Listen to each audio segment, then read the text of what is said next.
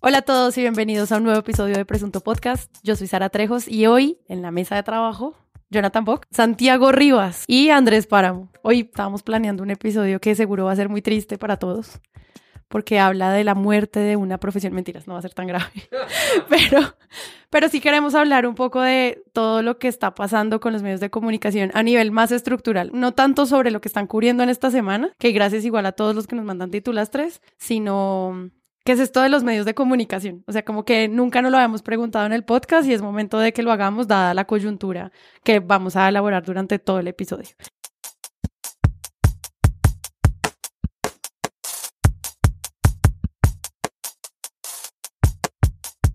rápidamente les recuerdo, Presunto Podcast está en Twitter, está en Instagram, arroba Presunto Podcast. Tenemos un Patreon, que es el lugar donde ustedes nos apoyan a crecer y a seguir haciendo podcast. Durante las últimas semanas han llegado personas nuevas y quiero de nuevo darles las gracias a Daniel Restrepo, Pablo Buendía, Nicolás Rodríguez, Diana Giraldo, Santiago Sembrano, Diego Torres, Carlos Eduardo Bertrán, Nicolás Medina, John Baruch, Felipe Useche, Ana Bustamante, Luis Guillermo Forero, Daniel Quintero, Andrea Gómez, Alejandro Rivas. Darle las gracias también a Juan Carlos Rincón, periodista que nos apoya. Gracias. Y al Vinch, que tiene un canal de YouTube muy chévere sobre crítica musical y estoy muy contenta de que apoye la crítica de medios. También quería contarles que ya estamos en conversaciones con Casa en Bogotá para hacer una serie de shows en vivo. Les estaremos contando pronto cuándo son las fechas, pero esto se avecina en mayo vamos a tener la oportunidad de que nos vean en vivo, de que sobre todo vean las posibilidades que se pueden hacer esto en tarima. Ojalá funcione y sobre todo pues queremos también que ustedes vayan y nos conozcan en persona. Estamos muy emocionados, así que ya lo saben, para que vayan reservando sus miércoles de mayo. Y por último, quería contarles que en el estudio de Magic Markers, que es el lugar donde se graba el podcast de Magic Markers, cosas de internet, Estúpido Nerd, nos unimos también con los podcasts de 070 para hacer un show que se llama Westeros Tierra Querida, en donde básicamente reaccionamos a Game of Thrones porque somos unos fans, unos nerds, y queremos que ustedes nos acompañen en ese análisis que hacemos todos los domingos a medianoche y que sale publicado los lunes durante toda la última temporada de Game of Thrones. Entonces, que comience el episodio. Editorial Televisa despidió a unas 180 personas en 2017 y en enero pasado cerró definitivamente la operación en Colombia. 100 personas más salieron. RCN Televisión. Aunque no hay cifras oficiales, unas 120 personas fueron despedidas el año pasado. Vice, el mes pasado salieron 15 personas. Este año cerraron el tiempo televisión, con lo cual salieron cerca de 100 personas. La Liga contra el Silencio es una alianza de medios que nace con la intención de contar historias silenciadas en el país. Normalmente están trabajando temas de censura relacionado al poder, pero en este caso, el último reportaje que publican tiene que ver con el silencio en las salas de redacción cuando los periodistas se enfrentan al hecho de perder su empleo y estar en la incertidumbre de comprender una crisis en la cual nosotros todavía no tenemos respuestas. Entonces, Jonathan, bueno, pues la, historia de la liga es, eh, evidentemente no es sobre un tema censurado, pero sí es una situación que estaba callada en los medios de comunicación, ¿no? Uno no ve en los titulares de los medios que saquen historias sobre los despidos que están ocurriendo en otras casas periodísticas. Sin embargo, esto es algo que lleva dos años y medio presentándose acá. Yo me acuerdo, era como el 2016 o 2015, un primer despido masivo en el tiempo donde sacaron a más de 400 personas, eh, no solamente periodistas, sino pues todos los que trabajan ahí. Y, y eso marcó un punto de inflexión en lo que ha venido eh, haciendo una carrera de distintos, en distintos medios de comunicación, donde yo creo el otro día estaba haciendo cuentas eh, y no exagero si, si decimos que en los últimos dos años y medio han cerrado por lo menos 1.500 puestos de trabajo en los medios de comunicación. Eh, entonces, pues esta última historia de la liga cuenta de los despidos que han sucedido en los últimos tres meses, cuatro meses, donde ahí se, hay 350 puestos de trabajo. Entonces, creo que esto es sin duda una situación que, eh, pues lo estábamos comentando aquí, y es el, desplome de la empresa periodística. Yo creo que esto no tiene vuelta atrás en el modelo de negocio que se tienen actualmente y que está afectando de manera inmediata la calidad del periodismo que estamos viendo en, en muchos medios de comunicación. En general, los medios no hablan de esto ni, ni sobre otros medios ni sobre ellos mismos, ¿sí? O sea, no es decir, no sacan un titular diciendo mm, sacamos 150 empleados, que eso, eso algunos medios eh, en otras partes tienen pues esa transparencia al menos. Entonces no lo, no lo hacen, nadie lo dice, pero a mí me parece que sí es una crisis que viene desde hace un tiempo por eh, los cambios que ha habido como en el sistema, en esa dupla de publicidad y periodismo. Y me parece que hoy en día llegan, hoy pues eh, hace tres meses para acá, llegan al punto más brutal, que es como ya despidos que se pueden considerar masivos, ¿no? Sin embargo, no me parece un fenómeno nuevo. A mí me parece que eh, pues la dupla publicidad-periodismo cada vez tenía menos cabida y los medios mm, tradicionales y los nuevos, todos pues, se dedicaron como a tratar de hacer empresa con esa dupla. Es que a mí me parece que hay un poco de apostémosle a lo que ha funcionado a ver si sigue funcionando, ¿sí? Y eso es un grave error, ¿sí? Es un error pues de visión de industria, pues me refiero. Y pues las consecuencias se vieron ahorita, digamos. Me parece que son distintos los casos de los medios eh, como nativos digitales, que se conocen así, y los tradicionales.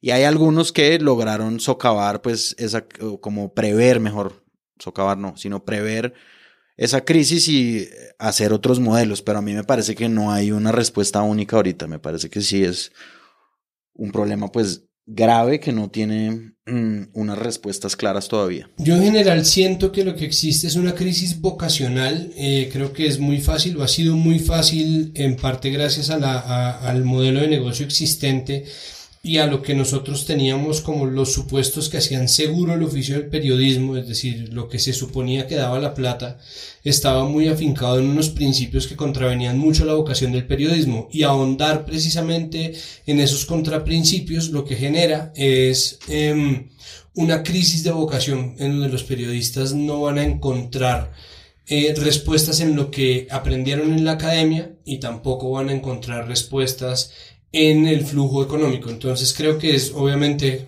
y perdón ser el autor de autoayuda del podcast, una oportunidad, pero al mismo tiempo hace parte de un proceso que durante mucho tiempo va a ser una piedra en el zapato para las comunicaciones y el periodismo, porque mucho de lo que es eh, tradicional, convencional y eh, establecimiento, entre comillas, dentro del periodismo va a seguir funcionando así mientras no se les agote cuando se les agote, espero que ya haya otras fórmulas ahí vivas. Y estoy de acuerdo con Paramount, no hay una respuesta única ya. No existe, no tendría tampoco por qué existir. Sí, yo ahí como para añadir dos cosas que me parece importante. Uno, lo que mencionaba Páramo de, de la transparencia. O sea, cojamos el, el, ejemplo de semana. Semana en diciembre hecha a no se sabe exactamente el número, pero entre 120 y 150 personas en medio de un secretismo grandísimo. Eh, un año atrás ya había echado a, varios de sus mejores editores, también en medio de un secretismo muy grande. Después llega la compra de los Gilinski y ellos dicen, pero no se preocupen porque todo este capital va a estar dirigido a mejorar eh, el periodismo que estamos haciendo y las condiciones de los trabajadores y eso es lo importante. Dos semanas después echan a todo el equipo periodístico que estaba trabajando en Semana Rural, que era un proyecto que venía sacando la cara eh, por, el, por el contenido que estaba sacando Semana, porque realmente era un contenido de territorios, con unos enfoques bastante eh, cercanos a lo que estaba pasando en muchos lugares de Colombia, con todo lo que está pasando con, con los excombatientes de las FARC. Entonces, eh, y acaban con todo el, con todo el equipo de 10 personas en una decisión que es una decisión editorial, no es una decisión de, de negocio. Entonces, Sí, ese, ese secretismo y la falta de transparencia lo que hace precisamente es que la, la audiencia no acompañe o no entienda el problema por el que están pasando los medios, sino que por el contrario los señale y los critique.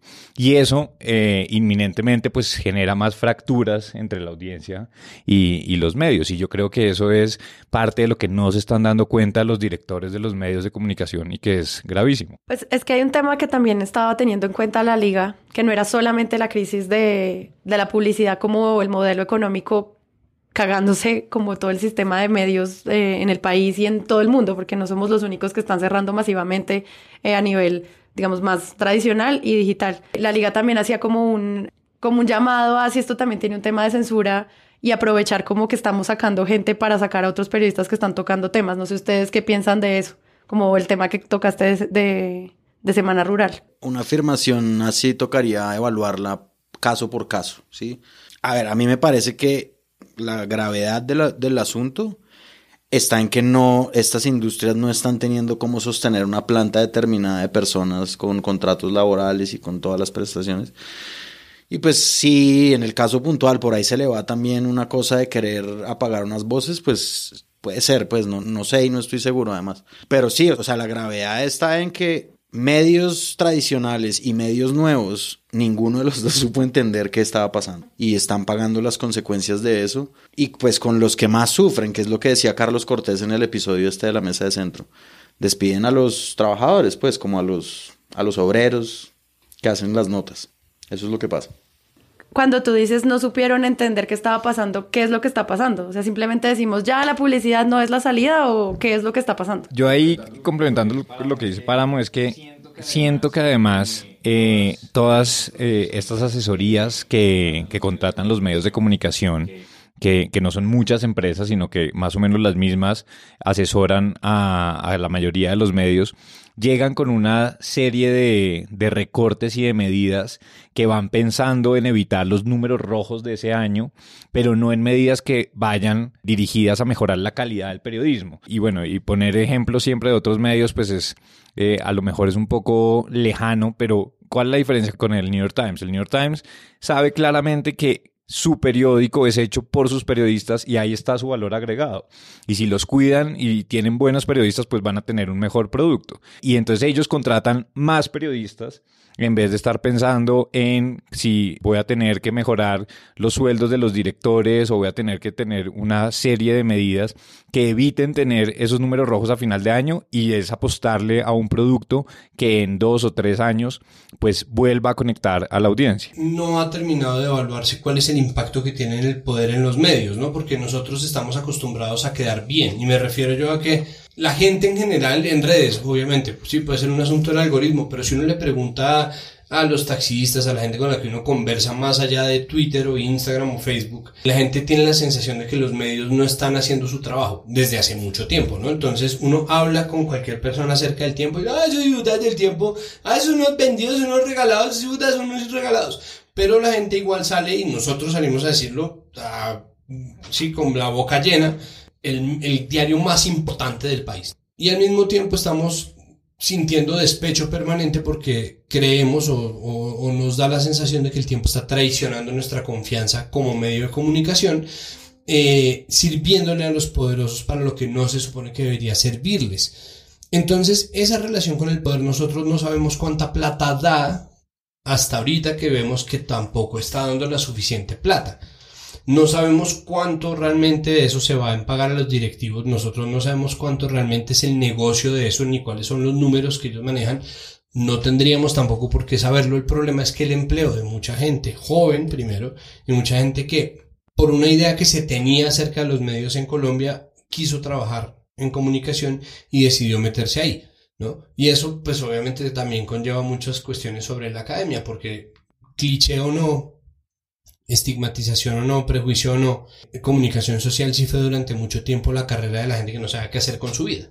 Pero las academias se dedicaron a generar para el negocio que había una serie de jóvenes preparados para atender a las necesidades de lugares comunes que estaban funcionando como unas fórmulas exitosas. Solamente para encontrarse con que eso termina por darnos empleo en los medios a quienes como yo no estudiamos ni pensamos estudiar nunca jamás comunicación social, sino al contrario, que no tuviera nada que ver y termina volviéndose un oficio a fuerza, precisamente porque la vocación de informar no necesariamente está ligada de la carrera profesional que uno, eh, que uno escogió. No en vano, la mayoría de los estudiantes de comunicación social en muchas universidades salen para organizacional, no salen para, para medios ni editoriales, ni audiovisuales, ni radiales, ni nada.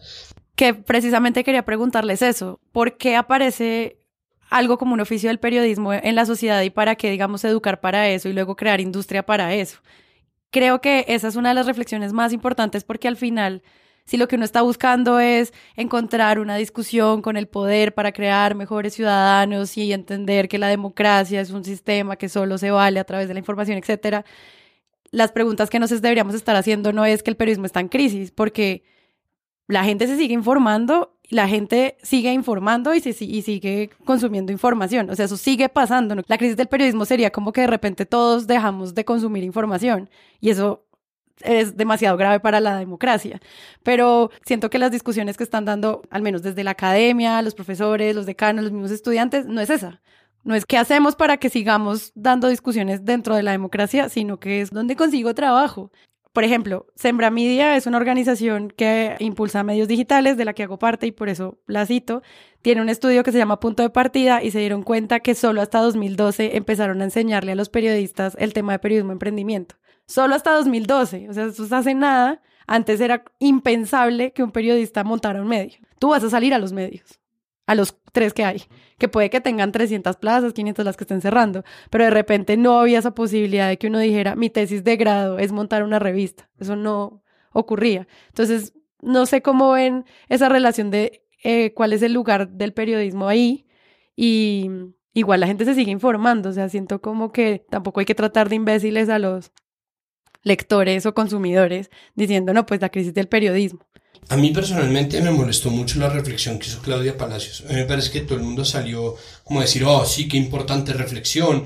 No, un poco porque nosotros y esto no es una cosa de los colombianos, es simplemente una cosa de los seres humanos, le tenemos, sin que lo queramos aceptar, un poco de fobia a lo nuevo. Los periodistas tenemos el desafío de reinventarnos desde que aparecieron las redes sociales y aplicaciones que cambiaron radicalmente las formas de consumo y parecieran exigir el milagro de la inmediatez, la objetividad, la calidad técnica, la profundidad en gran parte sentimos que como periodistas nuestro oficio se ve comprometido también por las dinámicas de las plataformas y las dinámicas de las cosas que nosotros no logramos entender. Entonces, pegándonos de esa convención, eh, salimos a criticar la inmediatez, pero la verdad es que la inmediatez es una exigencia que va a seguir ocurriendo, ¿no? Nosotros, ahí sí, como, como bien lo dijo Adolfo Sable, somos taxistas en tiempos de Uber, ¿no? Como salimos a, a defender lo poco que tenemos y nuestro chiringuito a muerte, pero nosotros no somos conscientes de, de cuáles pueden ser las causas y yo pienso que, y esto de pronto es un gracias Farid gigantesco, pero es como para solucionar un problema primero hay que entenderlo. Entonces, claro, el hecho de que salga Claudio Palacios dolida, que uno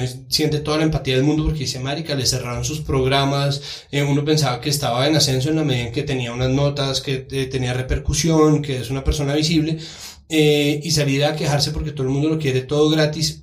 Estamos de acuerdo en muchas cosas, pero al mismo tiempo creo que ya está, ella está obviando hasta qué punto son los cimientos los que se están estremeciendo y no simplemente el asunto cosmético de las plataformas. El periodismo no ha cambiado. El periodismo malo se hacía desde antes de Internet y se seguirá haciendo cuando Internet sea obsoleta y venga otra cosa. ¿no? La información y la desinformación son dinámicas que están ligadas a asuntos de poder. No tienen nada que ver con el asunto de si hay redes sociales o no hay redes sociales.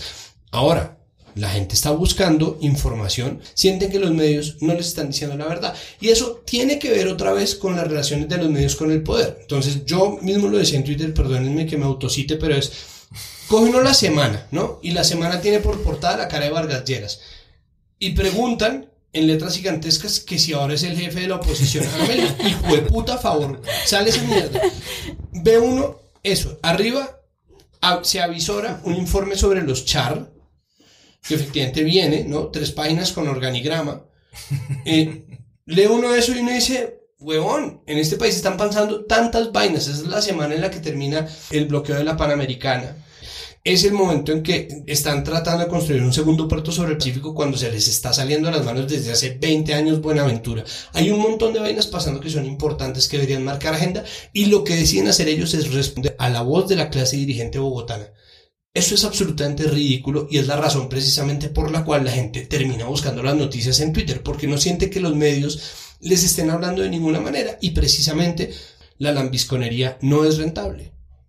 Pero es que también a lo que decías de Claudia, ella sale como abanderando un nuevo periodismo y de repente es el mismo formato de toda la vida, quiénes son las personas que están viendo televisión. A mí sí me parece que es un debate interesante sobre las plataformas, porque tú ves la cantidad de creadores de contenido que están en otros lugares con millones de reproducciones. O sea, como que tampoco es que esos formatos también hay que ponerlos a prueba. Pongámonos en los zapatos de quien tiene que construir la narrativa para vender un espacio de comunicaciones. Es decir, el, que, el, el, muchacho que en City TV tiene que editar los comerciales del noticiero del informativo de Claudia Palacio o eh, la gente que tiene que editar los informativos de NTN. Entonces, la construcción de la narrativa incluso nos ayudaría a entender por qué.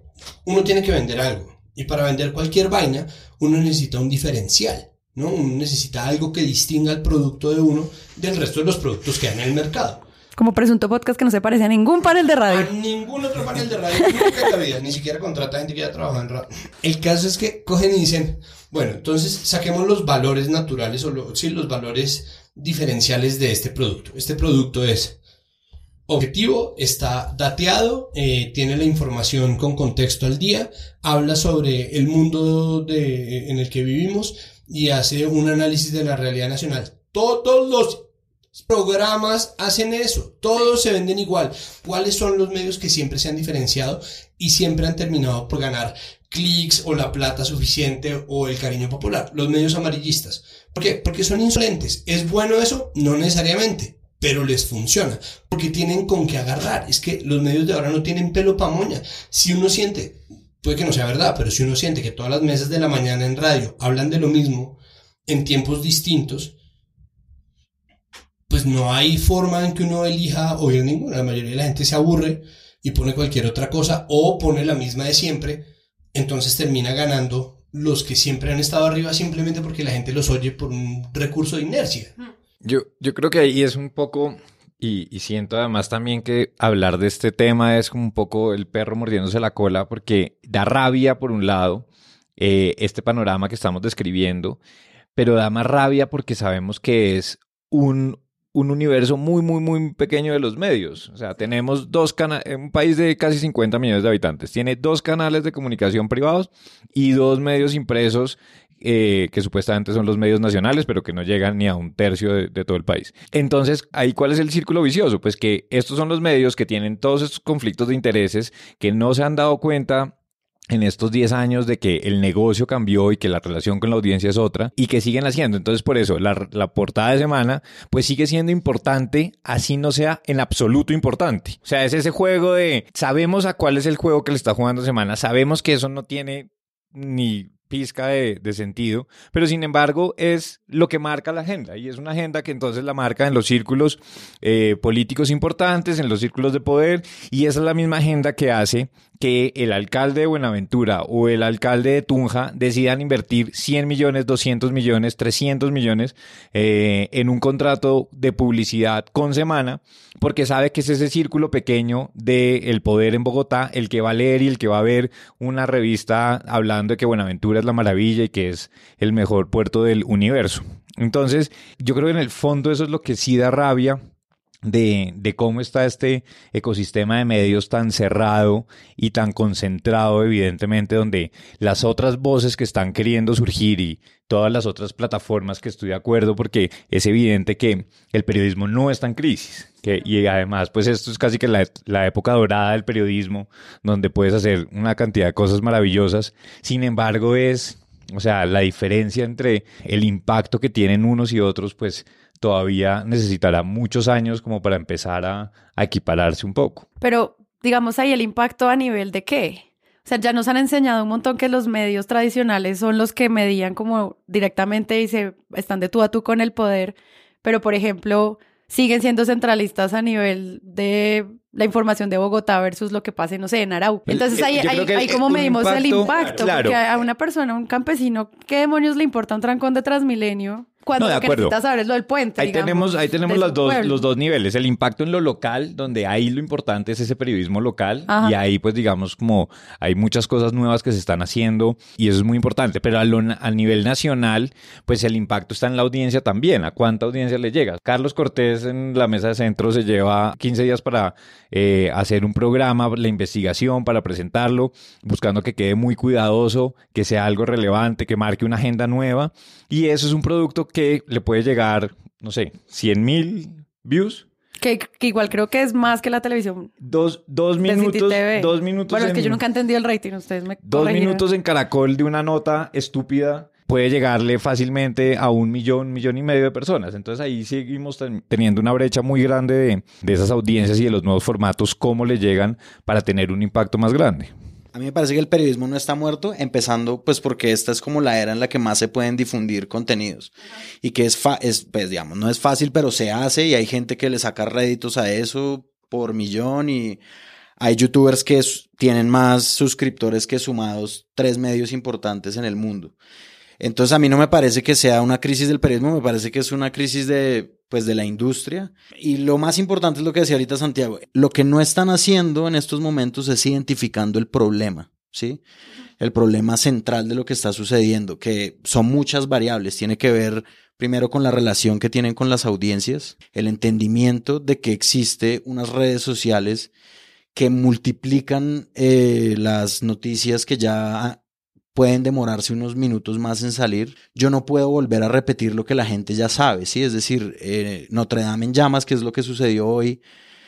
Yo lo vi primero por un montón de cosas que no por los medios. Y si los medios...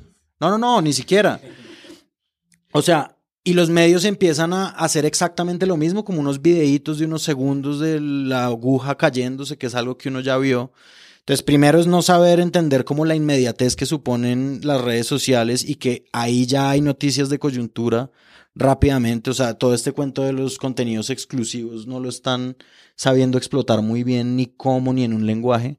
Y lo otro, pues, es, digamos, como una cuestión de a qué obedece el periodismo. El periodismo, a lo largo de lo que se concibe como periodismo, ha tenido estas grandes crisis antes. O sea, esto no es nuevo que este, digamos, la industria periodística, para distinguirla del, de la categoría periodismo, pero lo que se concibe como industria periodística ha tenido una serie de crisis graves con despidos masivos, sí, unas cinco veces en la historia, pues, de lo que se conoce. Y siempre ha sabido como, eh, porque los contenidos han sabido encontrar una forma de financiarse, sí. Y este es el año en que le tocó la crisis de que Google y Facebook dominan el mercado de la publicidad digital mundial hay que encontrar una nueva forma que no sea la misma a la que le habían apostado, que es clics y... Eh, contenido barato. Y, y contenido barato, sí. Es que además a mí me parece una ventaja esta crisis de entre las oportunidades que presenta y es si vamos a apostarle a que la gente nos consuma, ya no va a venir por clickbait y titulastres, que era lo que pagaba la publicidad. O sea, estos personajes de comercial iban y le decían, mire, tengo 10 mil, 15 mil, 19 mil visitas únicas a mi medio, usted puede pautar acá y vea como toda la gente que entra. Y por lo mismo hacían mucha basura. Pero de repente empieza uno a pensar que la gente ya no entra a estos clics. Nosotros publicamos un montón de titulastres que al final yo veo y ni siquiera la gente entra, o sea, no tienen ni likes los encuentran, no sé qué. Entonces de repente es como, hey, la gente no está consumiendo caca. Esta crisis podría ser ya la forma en la cual se le diga a la gente, yo pagaría por algo bueno, hagan las cosas bien y de esta manera podemos crear otro tipo de fidelidad. Si uno quiere tener un producto para vender, tiene que tener un producto atractivo claro. para el comprador. Si uno tiene un producto que no obedece ni siquiera como a la bienvenidos al capitalismo. Producto. Sí, sí, la industria Sí, es que, exacto, suena como una obviedad, pero incluso lo obvio se nos está escapando. Y es, si uno tiene una industria periodística que tiene como producto y moneda de cambio eh, el periodismo y no promueve la creación de buen periodismo, ¿no? O al menos no promueve una narrativa en donde se privilegie el buen periodismo porque sabemos que en el tiempo y en semana hay grandes periodistas Sabemos, sí, sabemos después de todo el asunto con el tweet del espectador, que el mm, espectador sigue siendo el mejor periódico de este país lejos, ¿no? Si nosotros tenemos eso muy claro, lo que pasa es que igual las industrias no se están vendiendo, no tienen unos valores de marca. Entonces pensar que el buen periodismo es buen periodismo simplemente porque está en una plataforma convencional es miar fuera del tiesto. Sí. Eh, sí, yo, yo ahí quisiera añadir algo y es como esto de los titulastres y el clickbait y todo eso funcionó sí, o fue un negociazo. Un negociazo. Me parece a mí que, bueno, yo mirando como los medios que le apuntaron a esto de una forma paradigmática, el que más me parece que lo representa es BuzzFeed, que tuvo también despidos, cerró oficinas en el mundo, etc. Pero BuzzFeed en su época tenía el, eh, como la sartén por el mango. Eran los dueños de los titulares. Eran los dueños de los titulares dieron debates mundiales que pueden ser debates insulsos como frívolos, como lo del vestido amarillo y negro y azul y... ¿Sí? Pero lo dieron, o sea, es decir, todo el mundo habló en un día de, hey, este vestido de qué color es, no sé qué. Entonces ellos la tenían súper clara, listados, no sé qué. Incluso el New York Times en una época, en la época dorada de BuzzFeed, que abrieron BuzzFeed News y todo eso, el New York Times empezó a tener prácticas como los 30 mejores libros de no sé qué, o sea, es decir, un listado en el New York Times, pues, fue puta, o sea, o sea, es decir, cuando sucedió eh, esa época dorada, pues, de, de ese tipo de cosas, eh, obviamente los coletazos en Colombia se sintieron. O sea, medios como, sobre todo me acuerdo de la FM. La FM yo me acuerdo muy bien que ya en un momento la audiencia le dijo, hey, no más clickbait, porfa, o sea, paren, le bajaron un poquito. Pero entonces el negocio estaba ahí, como en titulares, titulastres, como le dicen en el presunto podcast, clics, no sé qué, no sé qué, no sé qué, y pues ese, esa forma se rompe, no solamente por una cuestión de legitimidad, porque como dice Santiago, noticias de ese estilo ha habido siempre, pues como cuando Winston Churchill estaba vivo, había una nota en un periódico inglés que era Este pepino se parece a Winston Churchill. Sí. Sí.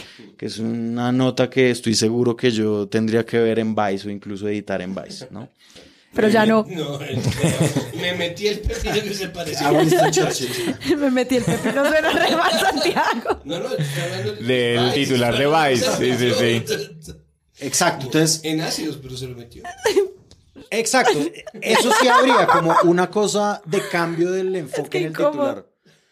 Pero ese tipo de noticias siempre han existido. No más, Santiago está. Se está imitando a Winston Estoy Churchill. delineando a Winston Churchill como un pepino. Estoy súper incómoda. Para, para, me estaba diciendo algo inteligente. De nuevo, No de tan incómodo como la persona que se metió. Y se metió un ácido antes. Eso es un titular de Vice. Siempre me pasa con Santiago, güey. Vice, Eh, Vice tenía sí, una ellos fórmula. tenían- ellos tenían una fórmula eh, y una fórmula que también fue exitosa sin duda alguna, ¿sí? Pero entonces, listo, re- retomando como lo que estaba diciendo. O sea, es decir, la gente aquí dice, listo, sí, mejoren el contenido y automáticamente el, el periodismo se salva. No, tampoco. Pues, tampoco. O sea, el New York Times es el ejemplo clásico de, vean, hay un periódico que está haciendo buen contenido y solo con eso ya consiguieron la estabilidad económica.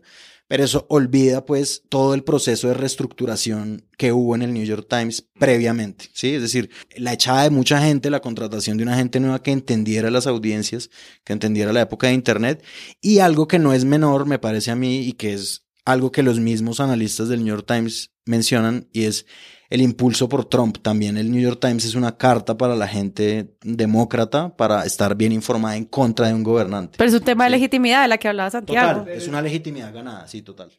Pero yo creo que ahí muchas veces como que se usa el, el- el ejemplo del New York Times y, y parece muy lejano, pero yo creo que también hay muchísimos otros ejemplos y tú, Sara, seguro en Sembra Media los, los has visto, pero el diario.es en España hoy es una redacción de 90 personas o 100 personas y el 80% de sus ingresos vienen de los suscriptores. En Uruguay hay un periódico lindísimo que se llama La Diaria, que también es un periódico completamente que en este momento se mantiene con los suscriptores y con las ventas de, del periódico porque también es impreso. Entonces yo creo que sí, los medios de comunicación han construido una narrativa en donde tenemos como unas verdades que se están imponiendo. Una es que en Colombia la gente no paga por contenido. Yo eso no lo creo en absoluto. Hoy en el 2019, no, yo creo que obviamente hubo un miedo en el 2012, en el 2014, cuando se estaba haciendo como una apuesta más decidida, pero hoy estoy seguro que la gente sí paga por un contenido que, que, que quiera, que entienda, que se sienta cercano. Y que lo entienda, que es lo que dice Santiago. Claro. Es decir, esos diarios, los que decía amarillistas, ellos entienden al público al que van, ¿sí?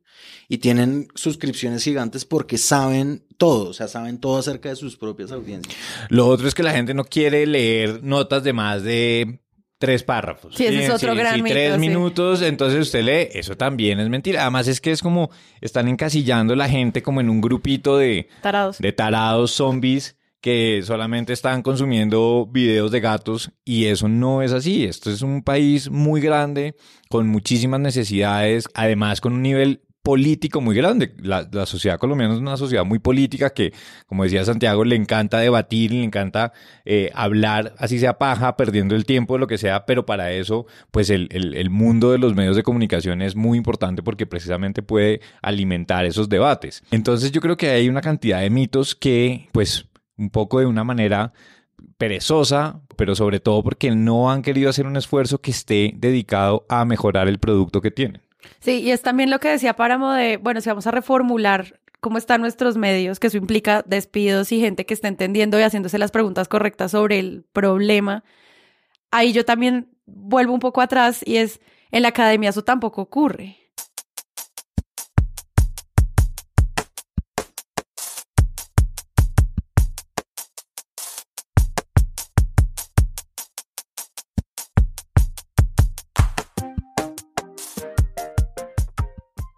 Sí, pero cuando tú dices lo chévere sería que le pagáramos lo justo, la pregunta que se hacen todos los periodistas que están asustados ahora, que están en un medio tradicional a punto de colapsar, es de dónde vamos a sacar la plata. Y eso es lo mismo que estaba diciendo Páramo. Nadie se está haciendo la pregunta de cómo funciona esta industria.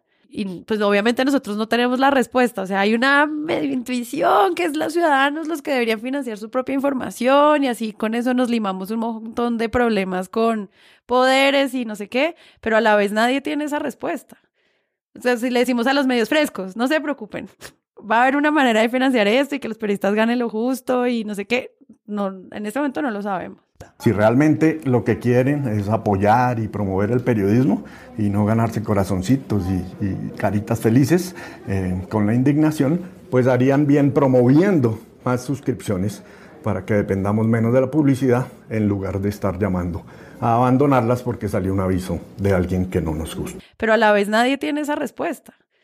O sea, si le decimos a los medios frescos, no se preocupen, va a haber una manera de financiar esto y que los periodistas ganen lo justo y no sé qué, no, en este momento no lo sabemos. Pues el problema es que como no se está vendiendo buen periodismo, no sino simplemente volvemos al asunto de la prepotencia. Es que antes los medios tradicionales o convencionales eran los únicos que tenían información en la mano. Y ellos siguieron actuando durante mucho tiempo como la Kodak, ¿no? Como, ¿qué va a poder derrocar esto si nosotros somos los validadores de la información? Ese es un gran ejemplo. Sí, si la información se valida a través de nosotros. Sí, que importa si estos son plataformas suaves o plataformas intangibles como es Internet. ¿no? Entonces, ¿esto de qué va? Si esto no tiene las voces, el análisis. ¿no? Uno siempre está oyendo todo en términos de la promoción y de la narrativa que se construye para promocionar los espacios periodísticos. Bueno, y si la gente empieza efectivamente a consumirlos, y si la gente se da cuenta, entonces claro, volvemos a la misma de siempre. El que trata a la gente como idiota es el idiota, El idiota es el que trata a su público como si fuera idiota. Y esa prepotencia es lo que termina llevándose por delante a los medios. Ahora, tal vez sea muy tarde, pero si ellos se hubieran dedicado a construir un medio o una industria o una empresa que le pagara bien a sus trabajadores, seguramente habrían construido un entorno en el cual se privilegia la calidad del producto por encima de la supervivencia del medio como una industria o como una empresa. Ya estamos pasando el asunto de trabajar por, por hoja de vida y se necesita que la gente empiece a ganar plata por hacer las cosas y hacerlas bien. Y solamente así se van a crear productos que la gente quiera pagar. Para mí eso es un ciclo de la obviedad, pero nosotros no lo hemos descubierto porque durante mucho tiempo estuvimos sometidos al imperio de medios que tenían la sartén por el mango y ya no la tienen. Y yo siento pues que los estudiantes de periodismo están al borde del pues del miedo. O sea, uno en quinto semestre y ver como uff, y, a dónde voy, o sea, entiendo como porque sé que además nos están escuchando, gracias porque sé que en varias universidades escuchan Presunto Podcast. O sea, entiendo como la crisis, pero sobre todo está en el punto exacto en el cual pueden hacerse preguntas sobre Ahora hay más salas de redacciones, ahora las mujeres tenemos más espacios para hablar, ahora hay podcasts, ahora hay youtubers. No nos echemos a la, pues, como a la muerte, pero pues se puede entender el miedo que puede estar sintiendo un estudiante de periodismo en este momento. Claro, no, y hay una cosa eh, cortica, es creo que además que ese modelo de negocio de la facultad de periodismo, pues va a querer seguirse mostrando como una facultad fuerte. Yo hoy sinceramente y a los jóvenes que conozco que están en ese dilema de quiero estudiar periodismo, pues le digo no sea bruto porque usted realmente debemos es mirar esos otros modelos de muchísimos otros países donde el periodismo es una especialización y usted estudia es una carrera y después de una de, de esa otra carrera, economía, ciencias políticas, lo que sea, eh, ahí hace una especialización en derecho y eso tiene mucho más sentido entendiendo que esa especialización puede ser en plataformas nuevas, en emprendimiento, en modelos de negocios. ¿Ustedes estudiaron periodismo? No. No. Yo sí. Yo también. Yo fui uno de esos brutos. De los que además, además una de esas cosas es que yo ya viví también esta crisis. Yo estudié periodismo en España y cuando yo llegué era el año en el que por primera vez en la historia había más estudiantes de periodismo que de cualquier otra carrera. O sea, sumando todas las universidades en España, había por primera vez más eh, gente estudiando periodismo que derecho, que era la que siempre había marcado eh, el, el primer, eh, la primera opción de los estudiantes españoles. Jonathan ya vio todas las Y yo llegué y entonces, claro, no, y el periodismo, y es lo que tiene que estudiar, no sé qué. Cuatro años después, la mayor crisis del periodismo en España y todos esos pobres muchachos, incluido yo, pues eh, desempleados. Entonces... Pero estás bien, Jonathan, estás bien. Gracias. Eh, Gracias. Por la sombrita. Gracias. Gracias, gracias a los consejos de autoayuda de Santiago Rivas. Tú puedes. El desiderata periodístico. La vaina es que, miren, las, las, las facultades. Hay, hay una vaina también con la educación y es que, por ejemplo, de las universidades grandes, las dos más grandes no tienen facultades de comunicación social. Nacional y antes. En los Andes, perdón, se inscribió una persona a la maestría de periodismo. Este es una persona. que es, que es una lástima, porque lo que pasa con lo que pasa es que aquí se entiende que la educación está ligada directamente a la prosperidad y esto es porque nosotros dentro de nuestra mentalidad aspiracional nos dedicamos a- a buscar la educación superior como un medio para la prosperidad y en ese sentido la academia también tiene que actuar. Entonces las facultades de comunicación como una carrera próspera y exitosa que se supone que lo era, lo que están es sintiéndose obligadas a mostrarle a los estudiantes caminos para ser ellos también prósperos y exitosos. Entonces se vuelven como todas las mesas de expertos que se sientan cada tanto a reinventarse la televisión solamente para hacer la misma televisión de mierda todos los años. ¿Ya sabes decir algo? No, a suspirar. De, deja el suspiro. Sí, es un tema de entender muchas cosas. ¿Para qué? ¿En dónde? ¿Cuándo? ¿Quiénes? A mí sobre todo me parece que hay muchas oportunidades de hacer cosas, de ver, por ejemplo, cómo se está comunicando la gente en los pueblos, de cómo funciona el WhatsApp allá, de cómo la gente está haciendo otras cosas eh, y alejarnos un poquito de donde tenemos súper vanagloriados a estos grandes medios que pues dieron trabajo muchos años, pero pues que definitivamente pues ya no están satisfaciendo ni siquiera las necesidades de la publicidad. Para, para cerrar, sí creo que eh, lo que decía al principio de, de estar viendo como un desplome es, es realmente preocupante. Y es realmente preocupante porque el, el periodismo que hacen los medios de comunicación, además, porque a mí sí me parece que es importante destacar que los medios son necesarios para, o sea, los medios robustos, grandes, donde usted dice, tengo una planta de 300 personas, tengo mi eh, departamento de ventas, mi departamento de fotógrafos, mi departamento de audiovisual, los investigadores, los que están haciendo, cubriendo distintos temas, salud, ciudad, en fin.